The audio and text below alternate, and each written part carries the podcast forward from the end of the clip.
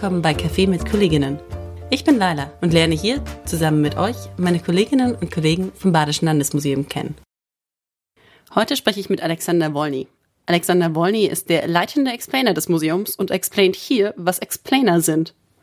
Schön, Alexander, dass du dir die Zeit nimmst, mit mir zu reden. Du bist der leitende Explainer. Kannst du mir verraten, was ein leitender Explainer macht? Genau, der leitende Explainer ist im Grunde der Teamleiter der Explainer was noch nicht viel explained bisher, aber die Explainer sind ein neues Berufsfeld im Rahmen vom neuen Museumskonzept, das in der Ausstellung Archäologie in Baden momentan als Pilotprojekt erprobt wird. Und in dem neuen Konzept sind ganz viele neue Zugänge, viele digital, aber auch sehr analoge Zugänge enthalten und die den Leuten zu vermitteln und Leuten zu helfen, diese Zugänge zu nutzen. Das ist die Aufgabe der Explainer. Das heißt, es gibt festangestellte Explainer, die die Berufsbezeichnung Explainer haben. Mhm und dann in den Ausstellungen, wenn sie denn geöffnet sind, stehen und Leute unterstützen, die Ausstellung zu nutzen, genau. zu verstehen. Genau, also momentan nur in der Ausstellung Archäologie in Baden, weil das eben das Pilotprojekt ist, aber die Sanierung in ein paar Jahren kommt und dann aufbauend auf dem Pilotprojekt das, der Rest des Hauses auch umgebaut wird, werden auch Explainer in anderen Bereichen stehen und da helfen. Weil das, der Claim des, des Konzepts ist es ja, BesucherInnen zu NutzerInnen zu machen. Und damit die NutzerInnen diese Möglichkeit kriegen, sind wir eben da, um ihnen zu erklären, was sie machen können damit. Wie hat sich denn deine Aufgabe verändert? Jetzt ist das Museum geschlossen, ähm, keine Besucherinnen mehr mhm. da, aber gibt es noch Nutzerinnen?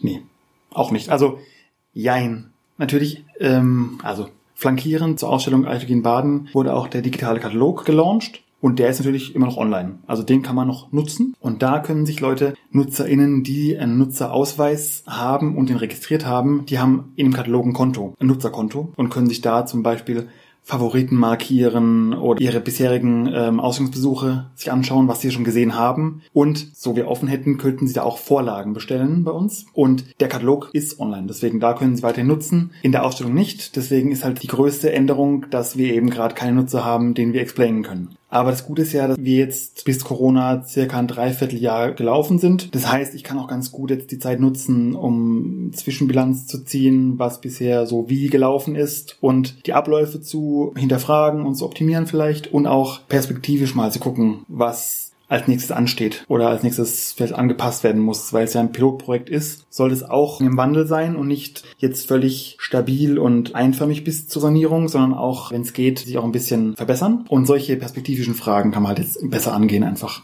Die Sanierung ist 2023, oder? Weiß ich noch nicht, aber so in dem, in dem Zeitrahmen, ja. Seid ihr als Explainer gerade auch digital aktiv? Also ich ja, wir haben ja das Angebot Museum Digital, das unsere Öffentlichkeitsarbeit aufgesetzt hat. Da habe ich den Nutzerinnen und Nutzern die Vorlage und den Scan erklärt, weil das das eigentlich absolut Neueste beim Konzept ist, dass Leute sich das buchen können. Sonst sind wir bisher eher im Hintergrund tätig. Genau, aber es ist durchaus denkbar, je nachdem, wie lange es noch geht, dass wir auch vielleicht eigene Veröffentlichungen noch machen eventuell. Aber das hängt davon ab, wie lange wir noch geschlossen haben einfach, weil das gut geplant und auch dann eine gewisse Zeit laufen sollte, dass es sinnvoll ist irgendwie. Okay, ihr wollt weder einen Schnellschuss übers Knie gebrochen fabrizieren, noch wollt ihr irgendwas Tolles aufsetzen, das dann aber, ups, nach zwei Wochen doch nicht mehr Genau, und, und vor allem wie doch das Haus und ist auch, glaube ich, sinnvoll, nicht ganz viele verschiedene Kanäle raushauen, sondern möglichst in einer, in einer Linie das machen. Also, dass nicht jede Abteilung sozusagen ihr eigenes Veröffentlichungsportal kriegt, sondern dass man das einigermaßen koordiniert macht.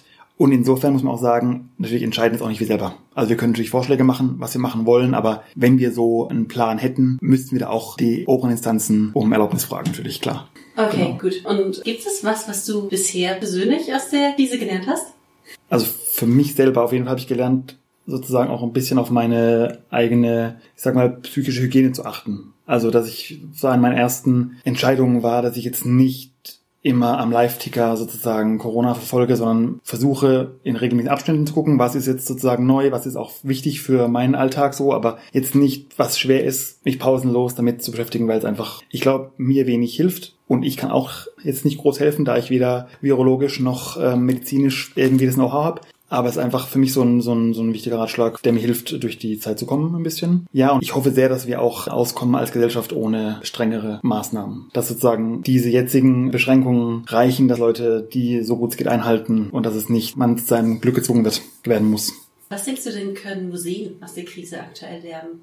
Ja, ich denke, wie viele andere öffentliche Bereiche, seien es Kirchen, seien es ähm, Theater, Schulen, Einfach, dass man jetzt schon mal guckt, dass man sich besser digital aufstellt. Weil jetzt müssen, glaube ich, viele Museen auch ähm, und viele andere Einrichtungen, ich habe es gerade über Kirchen auch gelesen, ja, sozusagen von null auf ihre Mission, ihre Aufgabe digital aus dem Boden stampfen und haben auch nicht immer sozusagen den großen, ähm, erstens den großen Plan vorher gehabt, was natürlich bisher auch nicht zwingend notwendig war, aber vielen gelingt es auch, glaube ich, mehr halb gar. Deswegen, ich denke, einfach sich auch so eine digitale Präsenz, auch so eine Infrastruktur zu schaffen, die man auch dann gut leicht bespielen kann und auch sich so rote Fäden hat, auch digital. Nicht nur einzelne Veröffentlichungen macht, sondern sich auch vielleicht so überlegt, was könnte ich auch, wenn keine Krise ist, digital für Erzählstränge bieten oder für Möglichkeiten bieten, die auch über das, was im Museum selbst möglich ist, hinausgehen eventuell. Also den Raum auch nutzen mit seinen Stärken.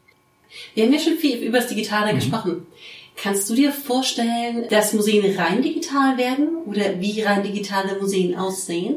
Also ich würde sagen, Museen, die es vorher schon physisch gibt, weiß ich nicht, ob die rein digital und nicht physisch, ob das ein, Ziel sein sollte. Ich denke, meiner Ansicht nach wäre auf jeden Fall immer das zweigleisige reizvoll, dass es eben das originale Haus mit dem originalen äh, Objekt dort gibt und digital eben am besten etwas, was es dort nicht gibt und darauf aufbaut gibt. Aber ich würde immer beides zusammen sehen, sage ich bisher.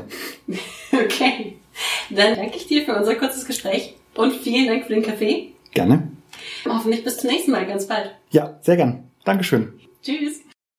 Selbst mit geschlossenen Türen bleiben wir offen.